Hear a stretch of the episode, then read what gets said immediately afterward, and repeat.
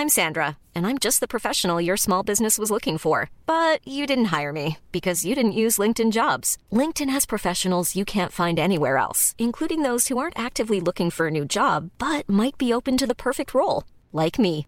In a given month, over 70% of LinkedIn users don't visit other leading job sites. So if you're not looking on LinkedIn, you'll miss out on great candidates like Sandra. Start hiring professionals like a professional. Post your free job on linkedin.com/people today.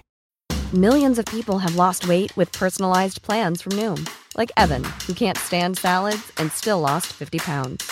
Salads, generally, for most people, are the easy button, right? For me, that wasn't an option. I never really was a salad guy. That's just not who I am. But Noom worked for me.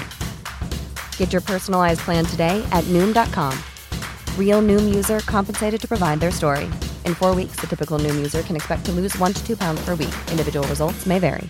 Burrow's furniture is built for the way you live.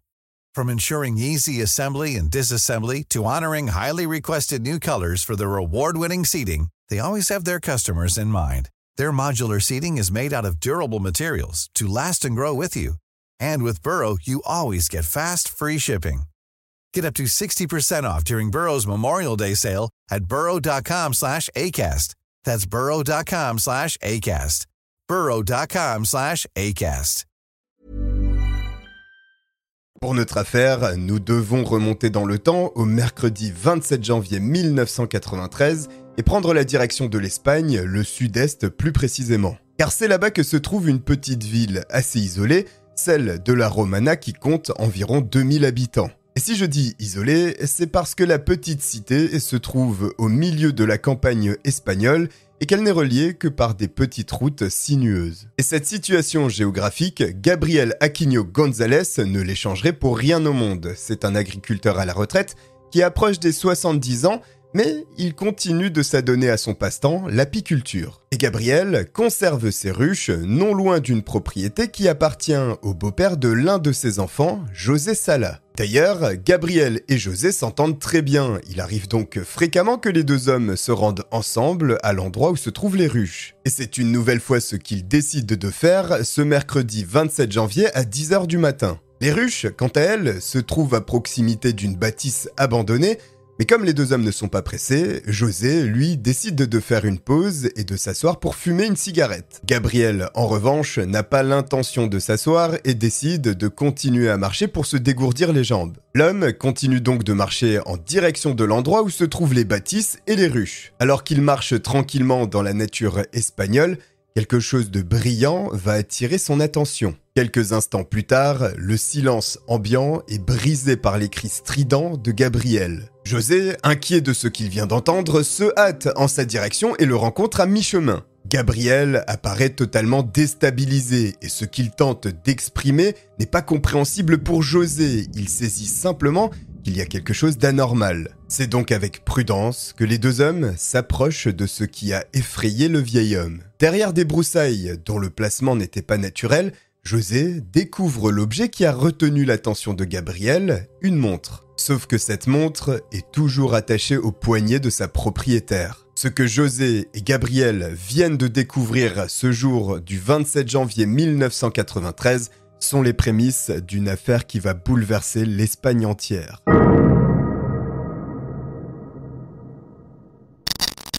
Antonia Gomez Rodriguez est née à Valence, en Espagne, le 25 mai 1977. Elle est âgée de 15 ans et elle est la plus jeune d'une fratrie de 4 enfants. Mais elle est particulièrement proche de l'un de ses frères, Fernando, à qui elle se confie très souvent. Et ce dernier, comme dans n'importe quelle fratrie, n'hésite pas à taquiner sa sœur en l'appelant Antonia. Une chose qui peut paraître surprenante puisque c'est réellement son nom, mais la jeune femme préfère clairement son surnom qui est Tony. Tony est une fille très gentille, mais aussi avec une forte timidité, et c'est peut-être ce second point qui fait qu'elle n'a jamais développé d'affinité pour l'école. En 1992, la jeune femme en a assez et elle décide de stopper sa scolarité et de patienter jusqu'à l'âge de 16 ans pour commencer à travailler et gagner de l'argent. Malgré ce désintérêt pour l'école, elle reste une fille très sérieuse et notamment envers ses parents. À chaque fois qu'elle sort, elle les prévient et lorsqu'elle ne rentre pas, elle les prévient également. Et lorsqu'elle sort, la plupart du temps, c'est avec l'une de ses amies, Maria Deseada Hernandez Folch. elle aussi a un surnom, et elle est plus communément appelée Désirée.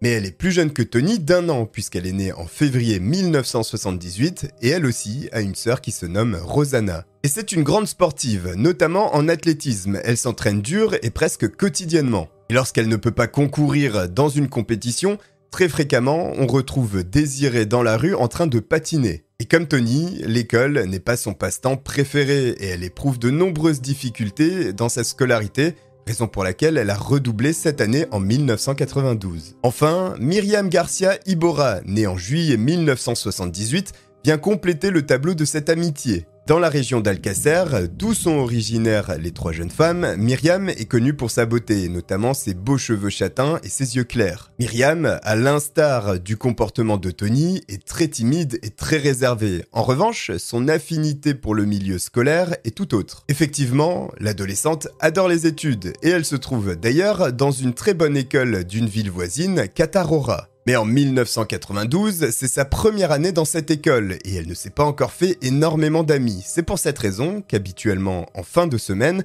elle sort avec ses amis Tony et Désiré. Et le vendredi 13 novembre 1992 est une occasion pour toutes les trois de se réunir. Tony, Désiré et Myriam se rendent ce soir-là chez une quatrième amie, Esther Diaz Martinez. Les filles ont planifié de se rendre dans une boîte de nuit nommée Couleur où des camarades de classe ont organisé une soirée afin de récolter des fonds pour un voyage de fin d'année. L'établissement de nuit se trouve dans une ville voisine du nom de Picassinte qui est littéralement en face de celle d'Alcacer puisqu'il n'y a qu'une autoroute qui sépare les deux communes. Et pour se rendre d'Alcacer à Picassinte, il n'y a que quelques kilomètres, soit quelques minutes de conduite ou environ 30 minutes de marche. Les trois filles quittent le domicile d'Esther à 20h. Notez que cette dernière ne les accompagnera pas se sentant mal, elle décide de rester plutôt chez elle. Et vers 20h15, les trois amis manquent le bus qui devait les conduire d'Alcacer à la ville de Picassent. La demi-heure de marche qui les attend étant très éprouvante, les trois jeunes femmes prennent la décision de faire du stop. Francisco Hervas ainsi que sa petite amie Maria Luz voient les trois jeunes femmes attendant à côté de la route. L'homme, amicalement, demande quelle est leur destination, et les trois adolescentes indiquent que c'est le centre de Picassent et la boîte de nuit Le Coulor. Cela tombe bien puisqu'ils ont la même destination. Francisco, qui a un problème au niveau du réservoir de son carburant, se dirige en direction d'un garage qui se situe dans cette ville. Il dépose donc les trois amis à cet endroit, mais le garage se situe à l'entrée est de la ville, lorsque la boîte de nuit, elle, se trouve de l'autre côté, à l'ouest. Et la commune n'étant pas très grande, il faut simplement passer quelques pâtés de maison pour la traverser d'est en ouest. C'est ainsi que Tony, Myriam et Désiré empruntent cet axe principal pour rejoindre leur destination. Et lorsqu'aucune des trois filles ne rentre de cette fête ce soir-là, les parents de chacune d'entre elles s'inquiètent. Ils se rendent d'ailleurs auprès de la garde civile, qui est l'équivalent de la gendarmerie en France, pour signaler la disparition des adolescentes. Mais 24 heures ne s'étant pas écoulées, aucune enquête ne sera lancée. Le lendemain, il n'y a toujours aucune nouvelle. Les parents, qui se connaissent très bien du fait de l'amitié de leurs trois enfants, se rendent à nouveau auprès de la garde civile pour déclarer leur disparition. Le samedi 14 novembre à 21h30, ce signalement est enfin établi. Néanmoins, les recherches sérieuses ne seront entamées que le lundi 16 novembre. La police pensant certainement qu'ils avaient affaire à des fugueuses, les parents ont tout de suite écarté cette hypothèse. Ils savent tous qu'elles n'ont ni argent ni ressources pour planifier une telle fugue. D'autant plus que Myriam avait de maigres économies, environ 20 000 pesetas de l'époque, ce qui équivaut à 350 euros. Si les trois adolescentes avaient planifié de s'échapper, certainement cette somme aurait disparu de l'endroit où elles la conservaient. Mais ce n'est pas le cas. Tout l'argent, les 20 000 pesetas, sont toujours présents dans sa chambre. Désirée, quant à elle, avait préparé son sac de sport le vendredi pour anticiper sa sortie patin du lendemain matin. Enfin, Tony avait prévu de rencontrer un ami au cours du week-end. Tous ces éléments se dressent contre l'hypothèse de la fugue, qui plus est lorsqu'aucune de ces trois adolescentes ne s'est déjà échappée de chez elles sans prévenir, elles ont toujours été en contact avec leurs parents. Ces derniers sont par ailleurs très pessimistes et pour eux, les jeunes femmes ont été enlevées. Au cours de la semaine, la police lance une campagne d'interrogatoire où elle questionne les amis mais aussi la famille des trois amis pour essayer de déceler un quelconque indice sur leur localisation. Et grâce aux réponses qu'elle récolte, la garde civile découvre qu'en réalité, aucune des trois adolescentes n'a jamais atteint la boîte de nuit. Quelque part donc, entre l'entrée est de la commune de Picassent et le Coulor, les jeunes femmes ont disparu. L'affaire va commencer à prendre de l'ampleur et s'imposer dans les médias. Et Fernando Garcia, le père de Myriam, deviendra le visage public de toute cette histoire. Il va se dévouer corps et âme pour qu'il y ait un maximum de publicité autour de cette affaire et que des informations remontent à la police. Il passe dans toutes les émissions de radio, de télé et répond à toutes les sollicitations des médias. Quelques tuyaux remontent auprès des enquêteurs, mais rien de bien concluant. Alors, la garde civile va croiser les différents fichiers qu'elle détient sur les délinquants et les criminels locaux. La première salve est infructueuse. Ils étendent donc alors le secteur géographique, mais là encore, ce n'est pas efficace. Mais le 21 novembre 1992, il y a du mouvement dans l'affaire. Maria Dolores Badal Soria, une habitante de Picassent âgée de 63 ans, déclare avoir vu les trois adolescentes dans la commune aux alentours de 20h15. Selon elle, les trois filles seraient montées à l'arrière d'un véhicule blanc où se trouvaient déjà trois ou quatre personnes. Et dans la voiture, il n'y avait que des hommes. Elle s'en souvient puisqu'elle a observé attentivement en se demandant comment est-ce que trois personnes allaient entrer dans une voiture où il y en a déjà trois ou quatre. Mais hormis ce témoignage, il n'y a plus d'avancée dans l'enquête. Pourtant, les médias continuent d'en parler. Ce mystère fait rage au sein de l'Espagne. Désormais, la garde civile a même élargi les recherches aux autres régions, celles de Grenade et de Pamplune, mais il n'y a toujours aucune trace des trois adolescentes. En décembre 1992, le soufflet ne retombe pas. Au contraire, le ministre de l'Intérieur espagnol s'implique même personnellement. José Luis Corcuera fait de cette affaire l'une de ses priorités, et cette fois-ci, les recherches sont une nouvelle fois étendues, mais aux pays voisins. L'Espagne veut retrouver ses trois enfants et fait donc appel à Interpol et à la collaboration des pays frontaliers. En outre, 20 000 affiches avec les photos des trois amis sont imprimées en français, en anglais, en italien, en allemand et en néerlandais. 20 000 supplémentaires en arabe et 1 million le seront dans la langue hispanique. Au total, au cours de cette affaire, 5 millions d'affiches seront imprimées et distribuées, ce qui est monumental. Et l'affaire continuera d'occuper le devant de la scène dans les médias espagnols au cours des semaines qui suivront. Cette histoire s'emballera totalement lorsque le 27 janvier 1993,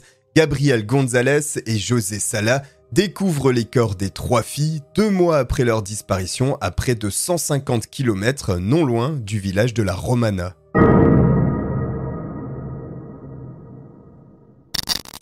Comme les deux hommes avaient d'abord pensé que la montre ainsi que le bras qui dépassait du sol appartenaient à un homme lorsqu'ils ont alerté les autorités, Personne n'a supposé qu'ils avaient trouvé les adolescentes disparues. Il a donc fallu plusieurs heures avant que le juge José Luis Bort et son assistant judiciaire ne se présentent sur les lieux. Et lorsqu'ils sont arrivés, ils ont aussitôt compris qu'ils avaient là affaire au cadavre des trois jeunes femmes disparues. Notez que le jour même de la découverte des corps, le groupe de travail qui avait été formé à Madrid et envoyé à Alcacer pour retrouver les jeunes femmes était en train de réaliser un changement d'équipe. Ce qui signifie que lorsque les trois dépouilles ont été découvertes, il n'y avait personne de ce groupe de travail spécialisé pour superviser les fouilles. Ce qui a conduit à l'altération de nombreuses preuves sur la scène de crime et à des complexifications dans l'enquête par la suite. Ce n'est qu'après que plusieurs heures se soient écoulées que les lieux ont été sécurisés et verrouillés. Entre-temps, de nombreux témoins un peu trop curieux étaient venus contaminer tout l'endroit. Par ailleurs, une erreur terrible a été commise lors de ces fouilles.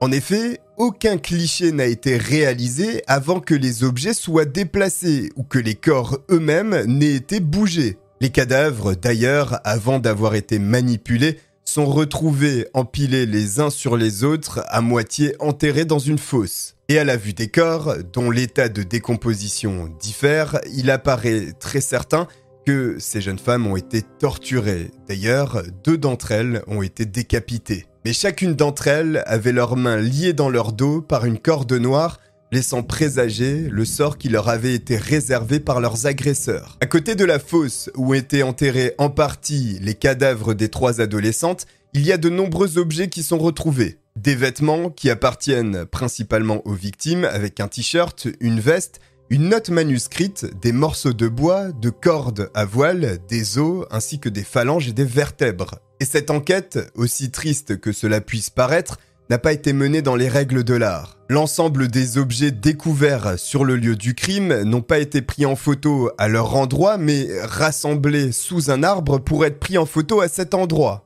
Ceci empêchant de savoir, par leur positionnement et l'endroit où ils se situaient, si l'un ou l'autre des objets était plus pertinent. De plus, certains indices qui, eux, ont été collectés ont été exposés à de l'humidité, ce qui a généré des champignons et des bactéries, et l'impossibilité de les utiliser par la suite comme des preuves. L'absence du groupe de travail ce jour-ci lors de la découverte des cadavres a été préjudiciable. Il y avait certainement un manque d'expérience, mais également un haut degré d'incompétence. Néanmoins, malgré tout ceci, il y a un élément clé qui est retrouvé sur ces lieux. Cet élément, c'est un dépliant d'un hôpital voisin qui se situe à Valence. Comme tous les autres objets, ce dépliant, on ne sait pas exactement où il s'est trouvé sur le lieu du crime. En revanche, il porte un nom. Enrique Angles, qui a été traité quelques mois auparavant dans cet hôpital pour une MST, la syphilis. Et voici que l'enquête semble enfin se débloquer, il y a un suspect. Le même jour que la découverte des trois dépouilles, l'après-midi,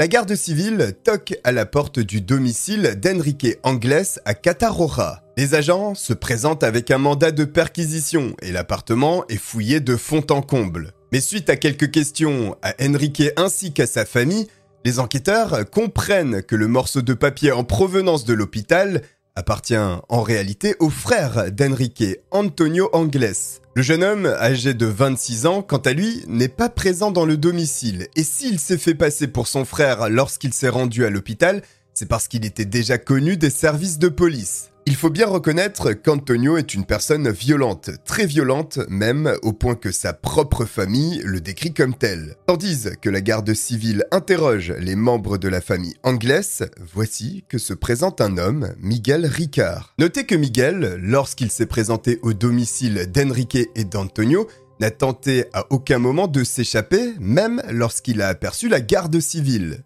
Et je dis ça car l'homme est connu des services de police comme étant une petite frappe, et notamment un associé criminel d'Antonio. Et parce qu'il entretient ce type de relation avec Antonio, il est emmené par les enquêteurs pour être interrogé au commissariat. Miguel Ricard Tarrega est né le 12 septembre 1969 à Catarora, dans la province de Valence. Il est le fils de Miguel Senior et d'Encarnacion. Malheureusement, sa mère mourra des suites d'une crise d'épilepsie alors que le garçon n'est âgé que de 3 ans. Et tristement, la jeunesse de Miguel ne sera pas toute rose, puisque son père, suite au décès de sa femme, va se mettre à boire. Le jeune homme n'hésite pas à s'échapper plusieurs jours de chez lui avant de revenir, puis de recommencer. Ses problèmes récurrents avec son père au domicile, ainsi que son caractère anxieux et nerveux, font que Miguel va sombrer dans le monde de la drogue et de l'alcool. À 16 ans, il quitte l'école pour trouver un emploi dans les champs afin de subvenir aux besoins de son père qui, lui, est au chômage. Et quelques années plus tard, la situation semble légèrement se redresser puisque Miguel rencontre une femme. Et tous deux auront un enfant, une fille nommée Maria Rosa Ricard. À 20 ans, Miguel s'engagera dans l'armée espagnole où il passera 18 mois à Malaga, mais lorsqu'il rentrera, il éprouvera des difficultés à retrouver un emploi. Ceci va conduire à une rupture entre lui et sa petite amie. Désormais, il n'a plus de toit au-dessus de la tête. Il se tourne donc vers l'un de ses amis, mais également fournisseur de drogue, Antonio Angles. Antonio, quant à lui, est né au Brésil en 1966 et il fait partie d'une famille très nombreuse, puisque ses parents, Enrique Angles et Neusa Martins, avaient 9 enfants au total. Lorsqu'Antonio n'avait que deux ans, la famille a décidé de quitter le Brésil pour aller s'installer en Espagne. Mais là encore, la vie au sein de la famille anglaise n'était pas des plus agréables. Notamment parce qu'Enrique Senior, le père, était un alcoolique chronique, à tel point qu'il a dû être hospitalisé pour une cirrhose en 1990. Qui plus est, Neusa, la mère d'Antonio, est maltraitée par le père. Elle se retrouve bloquée dans un mariage qu'elle ne supporte pas. Son mari n'est pas l'unique personne à la maltraiter. Ses propres enfants, dont Antonio, abusent d'elle également. Toxicomane, Antonio a régulièrement besoin d'argent et pour en obtenir, il va commettre des petits délits avec son compère Miguel. Ceci va d'ailleurs coûter à Antonio des allers-retours réguliers en prison.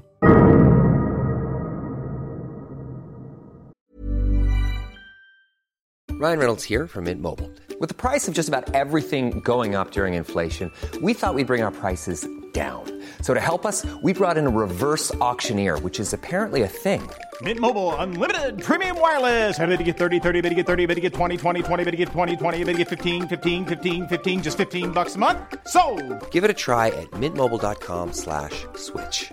$45 upfront for three months plus taxes and fees. Promo rate for new customers for limited time. Unlimited more than 40 gigabytes per month. Slows. Full terms at mintmobile.com. How would you like to look five years younger? In a clinical study, people that had volume added with Juvederm Voluma XC in the cheeks perceived themselves as looking five years younger at six months after treatment. Look younger, feel like you. Add volume for lift and contour in the cheeks with Juvederm Voluma XC. Reverse signs of aging by adding volume to smooth laugh lines with Juvederm Volure XC. For important safety information and to find a licensed specialist, visit juvederm.com. That's J U V E D E R M.com. Not for people with severe allergic reactions, allergies to lidocaine, or the proteins used in Juvederm. Common side effects include injection site redness, swelling, pain, tenderness, firmness, lumps, bumps, bruising, discoloration, or itching. There's a risk of unintentional injection into a blood vessel, which can cause vision abnormalities, blindness, stroke, temporary scabs, or scarring. Talk to a licensed specialist to find out if it's right for you.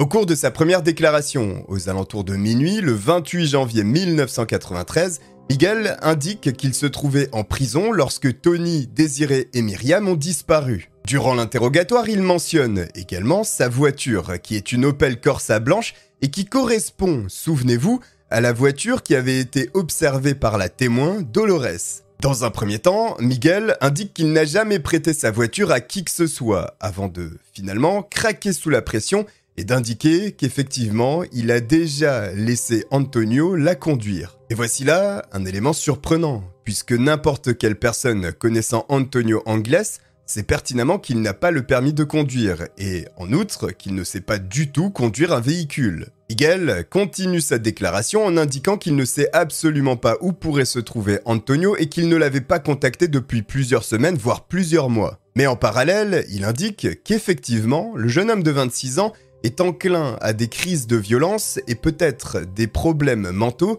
qui pourraient le rendre particulièrement agressif. Et il n'hésite pas à mettre sur la table le fait qu'Antonio pourrait tout à fait être la personne ayant causé du mal à Tony, Désiré et Myriam. En revanche, il souligne l'innocence d'Enrique Anglès, détaillant que celui-ci ne pourrait pas faire de mal à une mouche. Mais les autorités bloquent sur un point. Comment Miguel pourrait ne pas être en contact avec Antonio depuis plusieurs semaines, alors même qu'il le connaît depuis plus d'une dizaine d'années et qu'il vit dans le domicile familial des Anglès. Les agents doutent également de la véracité des propos de Miguel lorsqu'il annonce qu'il était en prison au moment de la disparition des trois jeunes filles. Et il s'avère qu'ils ont eu le nez creux, puisqu'en contactant la prison dans laquelle Miguel aurait dû se trouver, ils obtiennent la confirmation que celui-ci n'a jamais été dans leur geôle. Finalement, Miguel Ricard ne dispose d'aucun alibi le couvrant pour la nuit de la disparition des trois amis. À 5h du matin, le 28 janvier 1993, il est officiellement arrêté et inculpé pour complicité dans les meurtres de Tony, Désiré et Myriam. En parallèle de cet interrogatoire, sont menées les autopsies sur les trois cadavres des jeunes femmes. La première dépouille analysée est celle de Tony. C'est elle qui portait la montre à son poignet et qui a permis la macabre découverte. D'ailleurs, ses mains sont liées dans son dos par une corde. Le corps de l'adolescente est recouvert de traces indiquant un viol. Tony est l'une des filles dont la tête a été retrouvée séparée du corps. En revanche, la cause du décès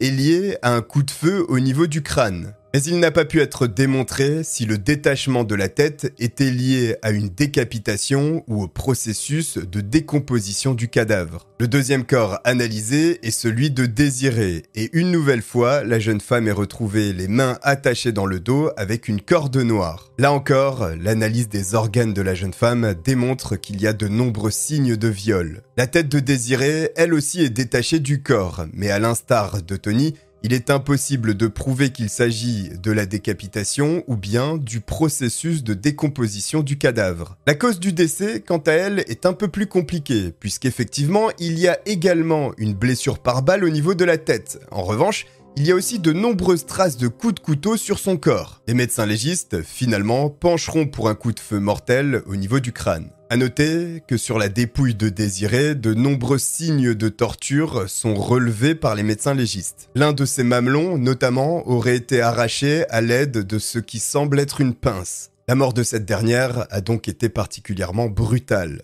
Enfin, le troisième corps analysé est celui de Myriam, et elle aussi est retrouvée les mains attachées dans son dos. En revanche, la main droite de la jeune femme est manquante. Il manque également au niveau de la mâchoire de nombreuses dents. Comme ses amis, elle présente également de nombreux signes de viol, mais à la différence de celle-ci, les traces de viol sont également post-mortem. Il semble donc que ses agresseurs aient continué à souiller sa dépouille après l'avoir abattue. Précisons que si cette affaire a bouleversé l'Espagne, c'est en grande partie à cause du comportement des médias espagnols. En effet, ils n'ont eu absolument aucune compassion pour les familles et ont simplement essayé d'avoir le dernier scoop dans cette histoire. C'est donc sans remords qu'ils n'hésitaient pas à inviter les membres des familles sur les plateaux télé pour leur soumettre les horreurs que les filles avaient subies et leur demander ce qu'ils ressentaient. Ils évoquent sans complexe la décapitation de deux des trois adolescentes face aux parents des victimes pour générer de l'émotion chez eux et vendre leurs papiers ou leurs émissions. Malheureusement, la disparition de Tony, Désiré et Myriam a basculé dans une autre dimension qui n'est plus la simple transmission d'informations, mais bien le sensationnalisme. Et suite aux révélations sur la mort sordide et horrible qu'ont connue ces trois jeunes femmes, eh bien, l'opinion publique s'est immédiatement tournée vers le premier suspect. Et ce suspect, c'est Miguel, alors même qu'il n'y a quasiment aucune preuve à son égard. Parce qu'à la fin, l'élément retenu contre Miguel, c'est simplement le fait de connaître Antonio dont le nom était rédigé sur un morceau de papier. Morceau de papier qui se trouvait sur le lieu du crime. Il y a également la voiture blanche qu'il possédait, cette Opel Corsa, sans que aucun autre témoin puisse affirmer qu'effectivement c'était ce modèle dans lequel ces trois jeunes femmes sont montées. Et pourtant, le 28 janvier 1993, aux alentours de minuit, Miguel va avouer. Et ces aveux ont lieu dans une seconde déclaration qui intervient quasiment 24 heures après son arrestation et son placement en garde à vue. Quoi qu'il en soit, il explique comment lui et Antonio ont emmené les filles qui faisaient du stop.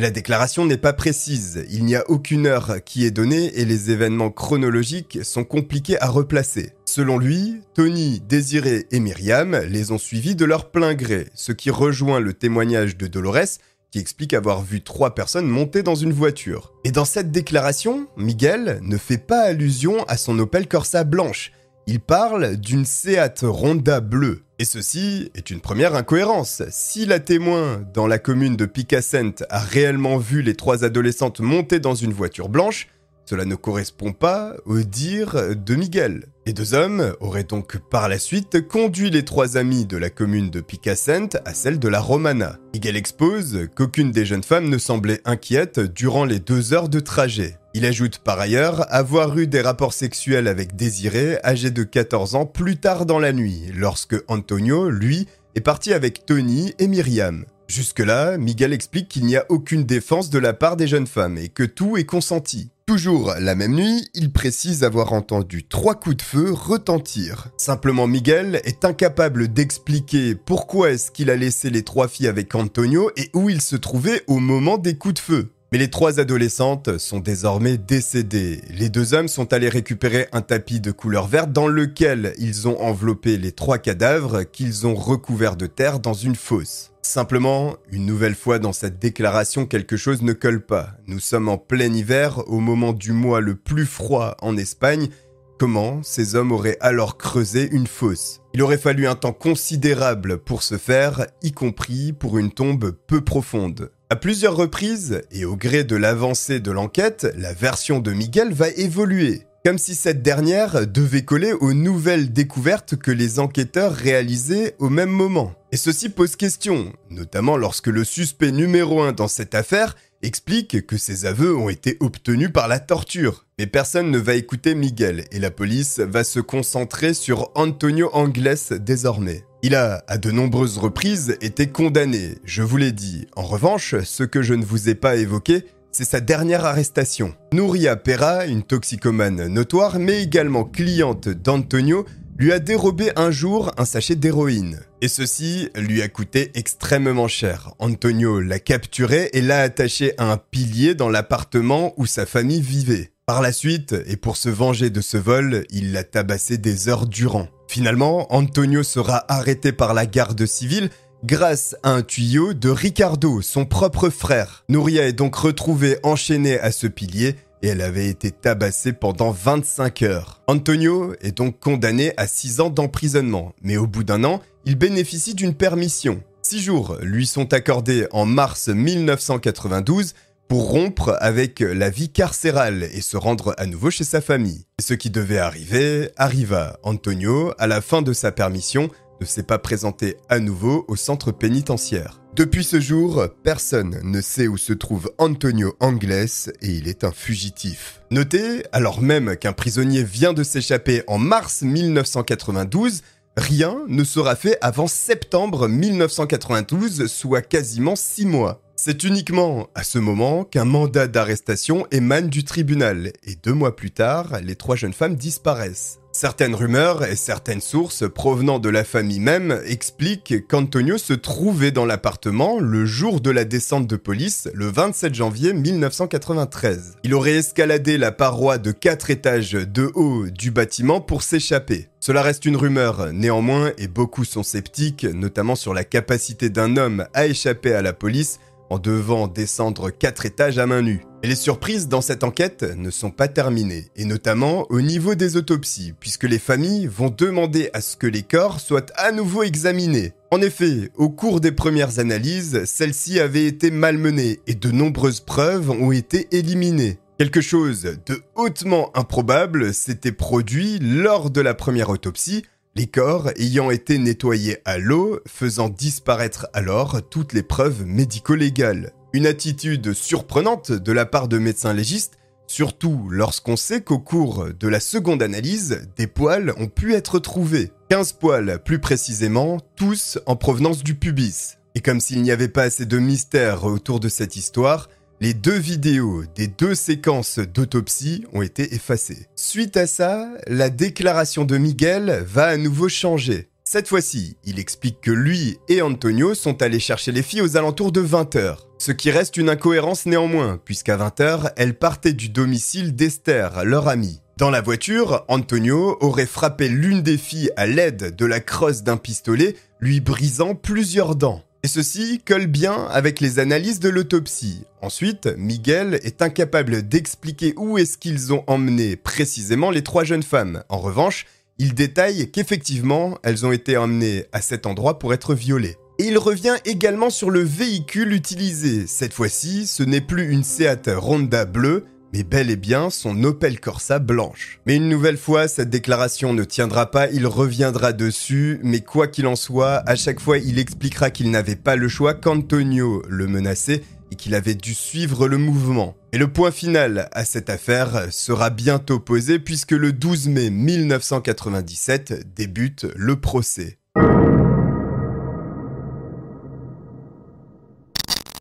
Évidemment, la défense et les avocats de Miguel vont mettre sur la table qu'il n'y a aucune preuve directe pour le relier à ces meurtres horribles. Les seuls éléments étant ce morceau de papier en provenance d'un hôpital qui s'est retrouvé sur les lieux du crime, peut-être avant, peut-être après ce crime, justement. Et le témoignage, assez vague, d'une femme âgée, 63 ans, qui aurait observé en pleine nuit un véhicule blanc. En outre, les poils recueillis lors de la deuxième séquence d'autopsie ont fait l'objet de tests ADN et à aucun moment ces tests ont matché avec les ADN de Miguel ou d'Antonio. Il y avait là les poils de 5 à 7 individus différents non identifiés. Il n'y a donc pas non plus de preuves médico-légales à l'encontre de Miguel ou d'Antonio. Et puis il y a une grande question aussi. Quel est le mobile de ce meurtre? Puisque selon de nombreux amis et la famille d'Antonio, ce dernier est homosexuel. L'assouvissement d'une pulsion sexuelle ne peut donc pas être le mobile, celui-ci est écarté, mais le juge va mettre sur la table le fait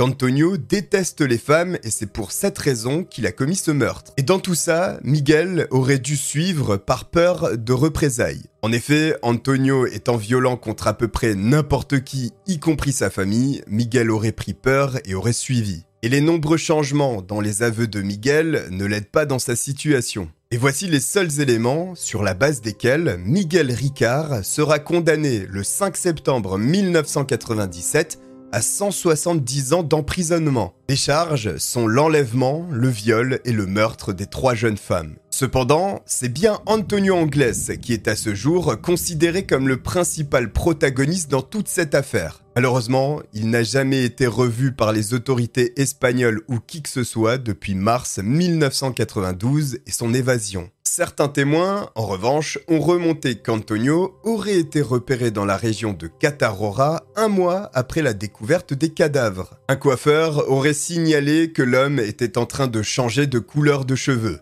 Il aurait aussi tenté d'obtenir une chambre dans une auberge nommée Boluda, mais le propriétaire l'aurait reconnu, après tout, il est l'un des hommes les plus recherchés du pays, et aurait refusé, mais lorsque la police s'est rendue sur les lieux, évidemment, il s'était évaporé. Dans la région de Valence, des camionneurs aussi témoignent avoir aperçu Antonio Anglès. Mais à la fin, celui-ci ne sera jamais retrouvé et le mystère reste entier. À noter que les familles des victimes doutent de la culpabilité même de Miguel ou d'Antonio. Et ces doutes émergent notamment des conditions dans lesquelles cette enquête a été menée, et des conditions particulièrement déplorables. Donc selon vous, je suis curieux de lire vos théories, Miguel et Antonio sont-ils réellement coupables de ces meurtres ou alors ont-ils été simplement utilisés comme bouc émissaire? Personnellement, je me range du côté de la vie des familles et je doute particulièrement que nous ayons obtenu le fin mot de cette histoire. L'absence de preuves ADN reliant directement Miguel et Antonio me fait largement douter, bien qu'effectivement, lors de la première autopsie, les corps ont été lavés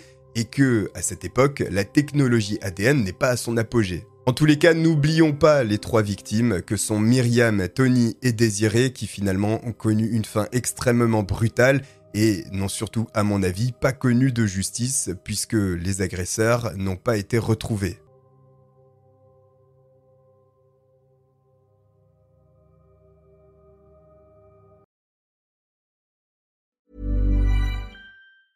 Planning for your next trip? Elevate your travel style with Quince. Quince has all the jet setting essentials you'll want for your next getaway, like European linen, premium luggage options, buttery soft Italian leather bags, and so much more. And is all priced at 50 to 80% less than similar brands. Plus, Quince only works with factories that use safe and ethical manufacturing practices. Pack your bags with high-quality essentials you'll be wearing for vacations to come with Quince. Go to quince.com/pack for free shipping and 365-day returns.